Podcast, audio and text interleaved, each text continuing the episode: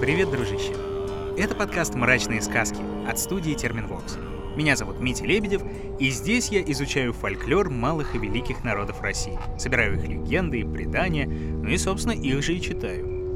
Иногда эти сказки понятны каждому, даже ребенку. Но порой приходится и покопаться, чтобы хотя бы понять смысл сказки. Не говоря уж о том, чтобы продраться через самые жуткие и кровавые подробности. На то они и мрачные сказки.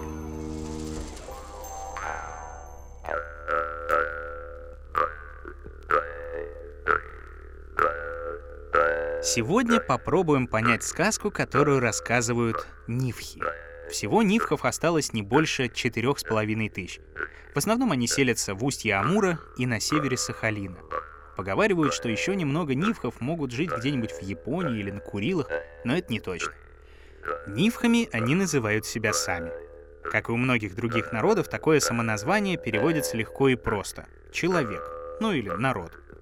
А русские исследователи пару веков назад называли их геликами, что можно перевести как «лодочник».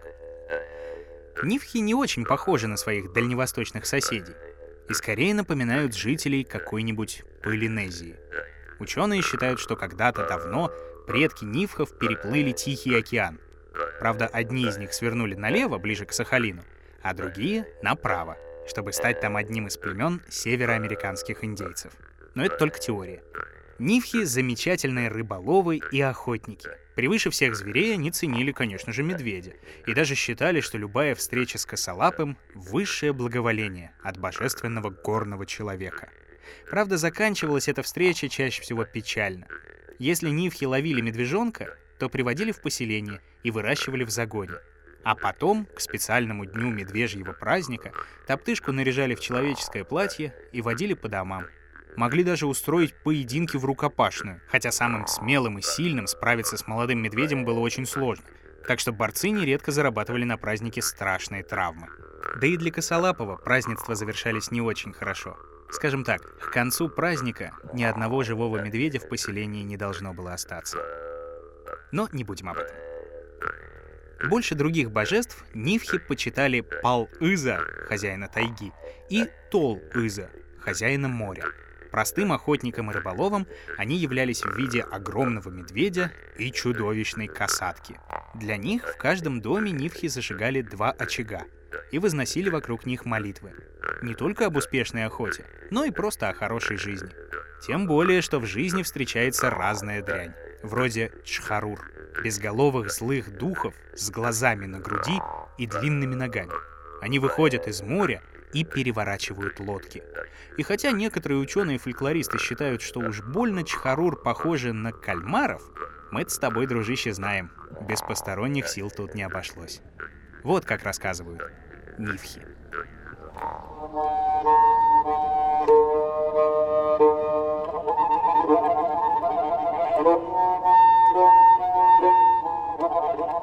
Жила сестра и ее младший брат.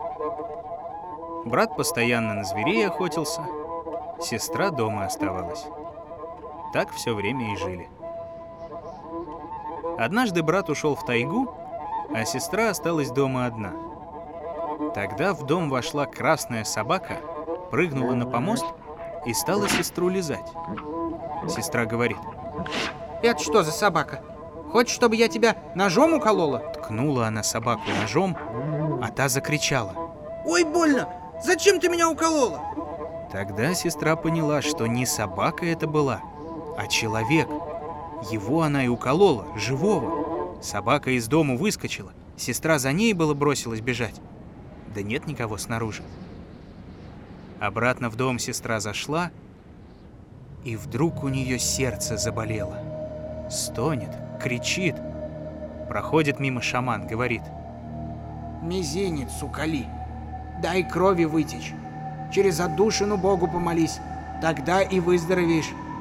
Вот она уколола мизинец руки и кровь выпустила. Потом через маленькое отверстие Богу помолилась, но боли были такие сильные, что она каталась на нарах вне себя от страха и тяжести.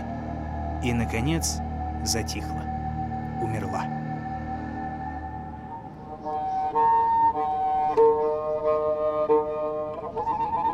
Когда солнце уже село и стало темно, возвратился из тайги ее брат. Видит он, что дым над домом не вьется. Спустился он к дому, нагруженный добычей, оленьим и кабаньим мясом. Стал кричать. Сестра! Сестра! Это мясо давай в амбар положим. Не дождался ответа. Вошел в дом и видит. Его сестра растянулась посередине нар. Мертвая лежит. Заплакал тогда парень. Отказываясь от еды, три дня подряд плакал. Потом подумал, зачем так долго плакать? Хватит. И просто опечаленный сидел. Внес в дом очень много шелку, свою сестру ему крыл, до потолочной балки шелку наложил.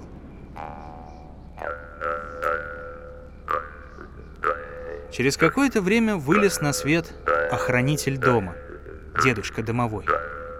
Сынок, сынок, твою сестру взял в жены сын небесного человека. Поднимись, забери. Ну, дедушка, а как же я на небо поднимусь?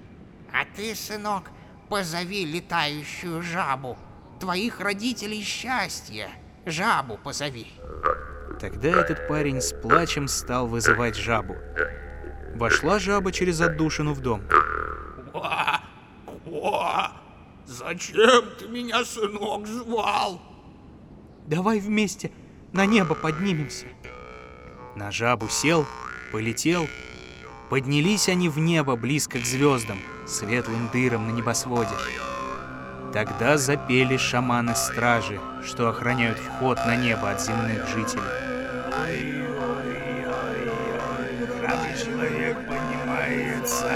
На летающей жабе приближается. Около звезд отверстий кружит, около звезд отверстий кружит. Тонкой саблей жабу надвое разрубим. Тонкой саблей жабу надвое разрубим. Когда жаба через звезду отверстия пыталась пролететь, ее разрубили. Тогда наш человек стал падать, в море стал падать, да упал на морской остров. Туда бежит вода, сюда бежит тоже вода. Некуда больше бежать. Стал он плакать. О, покровитель моих родителей! Летающий дракон, где ты? Приди, помоги мне! И вот морская вода стала прибывать. До коленей уже вода поднялась. И тут слышит парень. Кудряк, Кудряк, сынок, ты почему здесь находишься? Давай, садись на меня. Встал наш человек и сел на дракона. Понес его летающий зверь к небу. Запели снова шаманы. Храбрый человек поднимается, сидя на драконе поднимается. Вокруг звезд отверстий дракон летает, вокруг звезд отверстий дракон летает. На пять частей его разрубим. На пять частей его разрубим.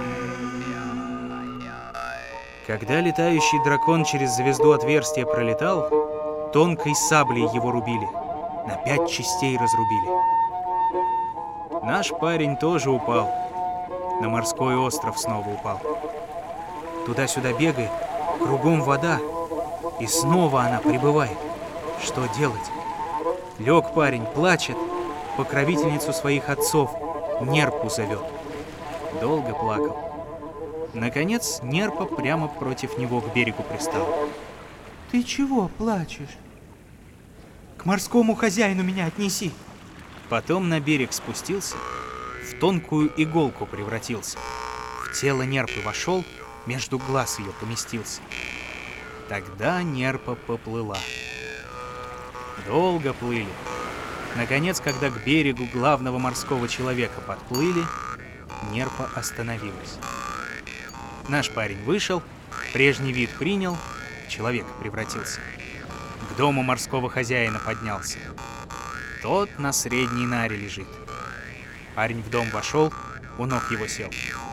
Морской хозяин храпит, крепко спит. Его жена-старуха встала. Старик, старик, вставай. Богатый ли человек пришел, бедный ли человек пришел, работник ли пришел? Вставай. О новостях его спрашивай. Своей палкой старика по лбу стукнул. Ой, ой, больно. Ты, ты, ты зачем меня разбудила? Гость пришел, тебе говорят. О, о, оказывается, гость пришел. Где ходил? Как в мой дом пришел? Или добычу искал и в мой дом вошел? Или черт тебя преследовал, и ты с перепугу в мой дом зашел? Или ту, которая тебе волосы будет расчесывать, разыскивать пришел? Я ничего не ищу. Никакой черт меня не собирался убивать. И не ищу я ту, кто мне волосы будет расчесывать. Моя сестра на небе, еле живая, находится. Поэтому и пришел. Летающей лошадью. Белой лошадью летающей, помоги мне. Эй, слуги, приведите гостю белую лошадь. Привели двое слуг лошадь. Вся она белая, и крылья, и копыта, глаза только темные. Потом старик-хозяин вместе с гостем вышел. Лошадь, лошадь, гостя на небо отвези. Его сестра еле живая там находится. Быстрее его отвези. А ты, гость, садись давай на лошадь поскорей. Наш человек на лошадь сел, поехали, только в ушах свистит. Долго поднимались. Когда до середины неба поднялись, лошадь ему говорит. В тонкую иголку превратись, в мое ухо заберись. Наш парень в иголку превратился, в ухо лошади забрался. К небу выше поднимаются, а там снова шаманы-стражи поют. Смотрите, белая лошадь поднимается, сосчитайте волосы в хвосте. Если будут лишние волосы, лошадь рубите. Если волос не будет хватать, тоже рубите. Другие шаманы им отвечают. Нет волос столько, сколько и должно быть. Нет волос столько, сколько и должно быть. Волосы в гриве сосчитайте. Волосы в гриве сосчитайте. Те опять отвечают, что волос столько, сколько должно быть. На половине лошади волосы сосчитайте. На половине лошади. Белая лошадь летает все вокруг звезды отверстия. Если все правильно, пустите ее. Тогда белая лошадь на небо поднялась. Спустился с нее парень, одел лыжи и пошел. Идет он и видит. Большой старик по краю котла ходит. А в котле вода кипит, бурлит. Кричит ему старик. Эй, сынок, сынок, иди сюда. По краю этого котла побегай, а? По краю этого котла три раза кругом обеги. Тогда ты счастливым, храбрым человеком станешь, могучим человеком станешь. Ты, оказывается, так меня обмануть хочешь? О нет, заставлю тебя самого бегать. Дедушка, ты первый беги, а я на тебя посмотрю. Потом я буду бегать, как ты. А, ну хорошо. Я пойду по краю котла кругом побегу. Старик на край котла забрался, еле передвигая ногами шагает. Дважды кругом обошел. Вот так вот, понял? Вот так и ходи. А, так ты, оказывается, кругом ходишь. Сказал так парень, и вдруг длинной палкой старика в живот ткнул, в котел его сбросил. Пошел ко дну старик, а на поверхность выплыл черт, растопырив руки и ноги. Мертвый выплыл. Парень дальше пошел. Долго шел. Вот посреди дороги попались два гладкошерстных волка. Нигде их нельзя обойти. Один волк говорит. Если храбрый человек придет, я его вот так укушу. Тут волк прыгнул и своего товарища укусил. За бок схватил, кусок мяса вырвал и съел. Другой волк тоже прыгнул, своего товарища укусил. Тоже у него клок мяса вырвал и съел. Вся пасть в крови. Так, храброго человека укусим. Храбрый человек к ним идет. Как в своем ублике пройдешь, думаю. По земле покатался и в залу превратился. вихрем промчался и мимо них пролетел. А потом опять свой прежний вид принял. На лыжах пошел, двумя палками отталкивается. И днем идет, и ночью. Мимо большой скалы стал проходить и видит. Дом стоит, дымок вьется.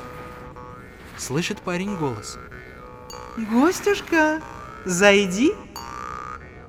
Вверх посмотрел, видит, какая-то красивая женщина его зовет. На лисицу похоже. Ответил ей. Нет, не могу. Я должен прийти раньше, чем моя сестра умрет. Ну нет, иди сюда. О новостях спрашивать тебя буду. Не слушает ее парень. Голову опустил, палками отталкивается, только снег сзади вихрится. Тогда женщина свои волосы в руку собрала и в него бросила. Лыжи заарканила, назад его тянет. Когда человек оглянулся, совсем около нее близко стал. Он саблю тонкую вынул, волосы разрубил. Опять пошел, только сзади завихрилась. А через несколько шагов лисица уже впереди увидел. Меоквайконоя, храбрый человек, если я свой слабый хвост подниму, тебя к подножью скалы отнесет. Глаза только живые останутся. Э, да я тебя саблей зарублю, ответил так парень. Да только саблю выхватил, только хотел ударить, как подняла лиса хвост и потащил парня ураган. Под скалу занес, она его и придавила. Почти совсем умер. Сердце только немного живое. В глазах еле жизнь теплится. Вышла женщина-лисица, обмахнула его хвостом. Ну, парень, замуж меня возьмешь? А, а, я так, наверное, умру. А, ну хорошо. Возьму я тебя в жены. Только освободи меня. Оживи меня. Лисица его освободила, взяла, домой занесла. Потом на дню несколько раз кормила. Скоро таким же, как прежде, стал парень. Один год он там жил. А потом жене сказал. Пойду я. Сестра моя умирает. Если хочешь, иди. Будешь нуждаться, меня позови. На лыжах ушел парень. И днем, и ночью идет. Большую деревню издали увидал. Шел, шел, дошел до середины деревни.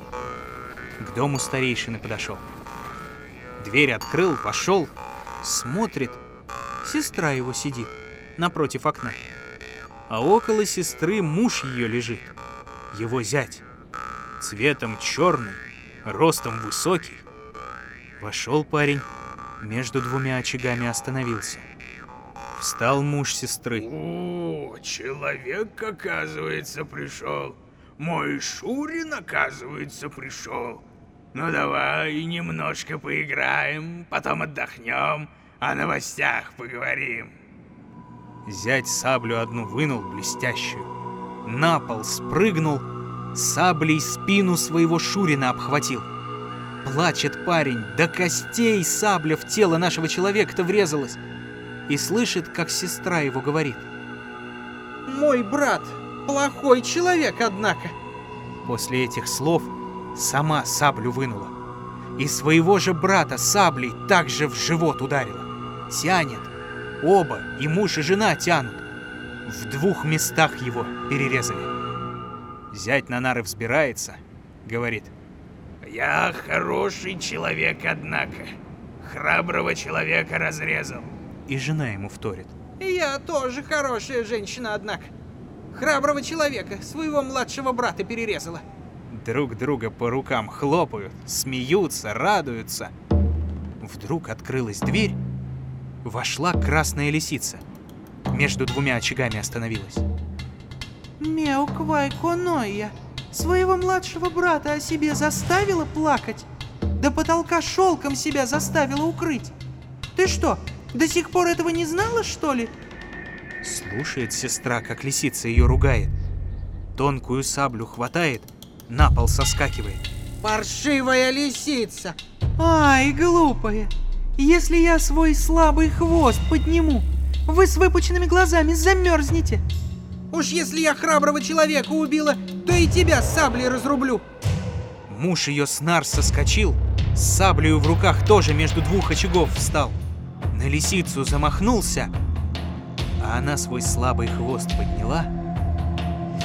Только глаза он выпучить успел, руки растопырил, да так и замерз. Тогда лисицу его жена стала ругать. Грозно наступает на нее, около своего мужа становится, саблей замахивается. А лисица снова свой хвост подняла, и его жена тоже сразу замерзла. Потом лисица женщина куски своего мужа собрала, друг с другом соединила, свой хвост подняла, и ожил наш человек. А она его все ругает. Ой, фу, дрянь. И ты еще и мужчиной родился. Если бы меня не было, ты бы сразу умер. Я тебя спасла. Ну давай их выбросим.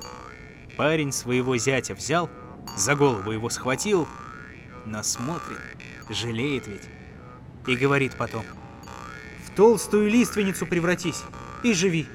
И ногами вверх расти. Выбросил его парень через отдушину. И толстой лиственницей зять его стал.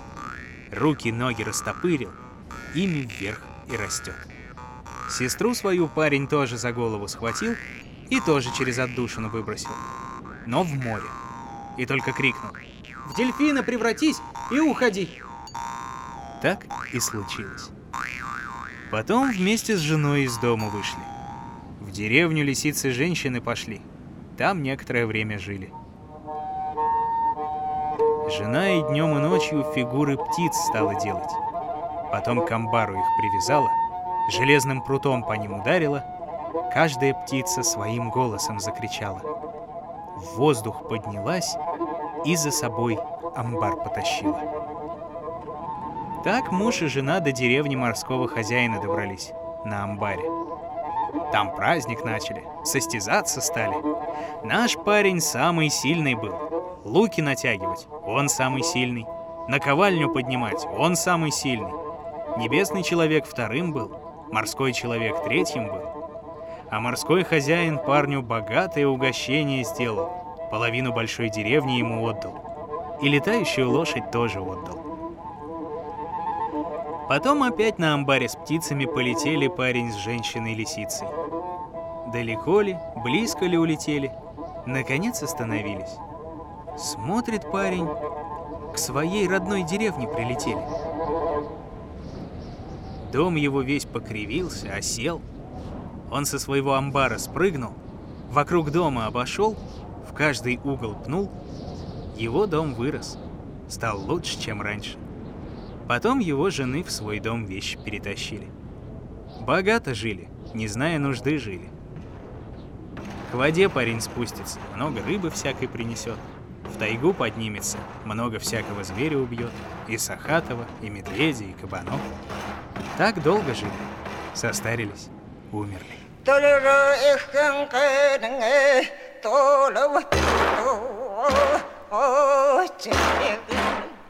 Янгона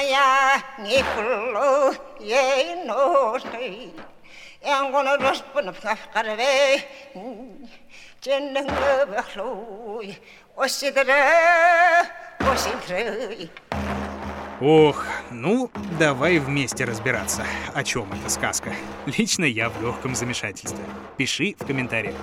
А если сам не понимаешь, давай слушать более простые мрачные сказки. Тем более, что подписаться на них можно на всех подкаст-площадках. В мобильном приложении на сайте SoundStream, в Apple и Google подкастах, на Кастбоксе, Яндекс Музыке, на Spotify и на YouTube. Оценивай, лайкай, репост, форварди и рекомендуй другие сказки, которые тоже можно будет прочитать в этом подкасте. Ну а на сегодня все, дружище. Все.